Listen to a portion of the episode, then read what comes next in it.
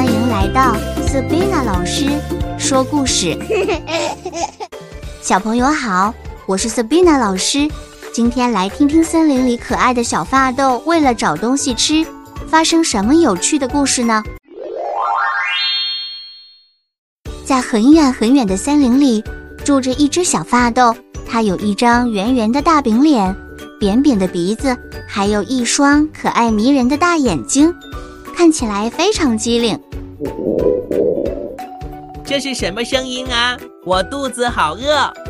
小发豆一屁股坐在树下，摸摸他的小肚肚，原来是肚子发出的咕噜声。好想吃点什么？他决定去森林里找东西吃。走呀走呀，撞到一棵大树。哎呦，好痛！这是什么东西？他无意间抬头看，发现树上有好多苹果。原来小发豆撞到的是一棵苹果树，一颗颗又大又红的苹果挂在树上，鲜红色的苹果发出阵阵甜甜的香味。小发豆咽了咽口水，饥饿地说：“我真是太幸运，我要把全部的苹果都摘回家，吃不完就做苹果派、苹果蛋糕、苹果果汁，太棒了。”说完，他使劲地踮着脚，用那短短的爪子用力往上抓，结果当然是什么也抓不到。接着他用力地往上跳，再伸出爪子去抓苹果，可是苹果树太高了，小发豆太矮了，不管他怎么使劲都够不到苹果。最后他搬来一块石头垫在脚下，把自己垫高，还是够不到，累得满头大汗。却没能摘下一颗苹果，实在没有办法了，只好放弃，并且自言自语地说：“这苹果看起来就还没有熟，一定很酸、很硬，一点也不好吃。”小发豆只好垂头丧气地离开了，一边走还一边回头看看苹果，心里酸溜溜的。没走多远，在另外一棵树上看到了一只老鹰。特别的是，它嘴里有一块香喷喷的肉。小发豆看得眼睛都直了。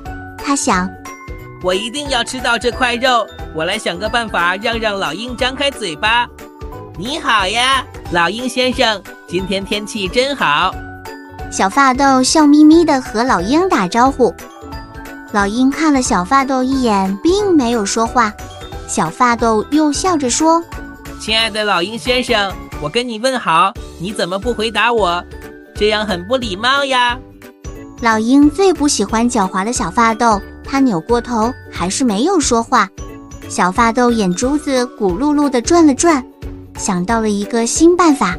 亲爱的老鹰先生，您的羽毛英姿焕发，看起来既高贵又优雅，比麻雀呀、啄木鸟呀、燕子呀都漂亮。我看森林里没有谁能比得上你。老鹰听见这样的赞美，开始有点飘飘然了。他看了看自己的羽毛，心里美滋滋的，感觉真的越看越美，就像小发豆说的一样。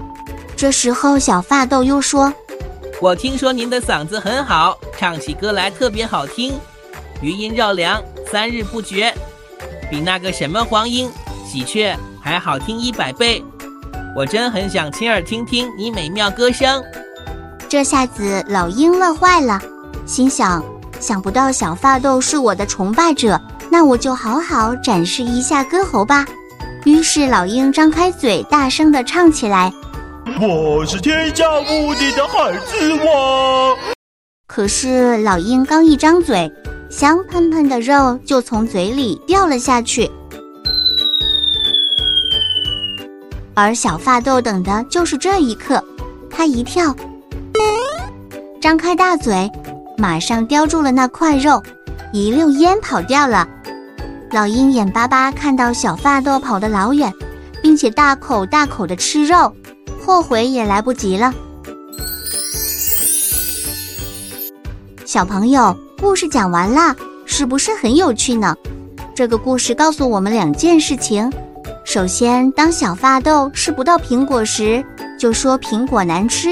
这就好像当我们在追求某一种东西，得不到时，为了冲淡自己内心的不安，时常也像小发豆一样，为自己寻找一个冠冕堂皇的理由，而否定那样东西的价值。实际上，东西的价值并没有改变，改变的其实是自己的心。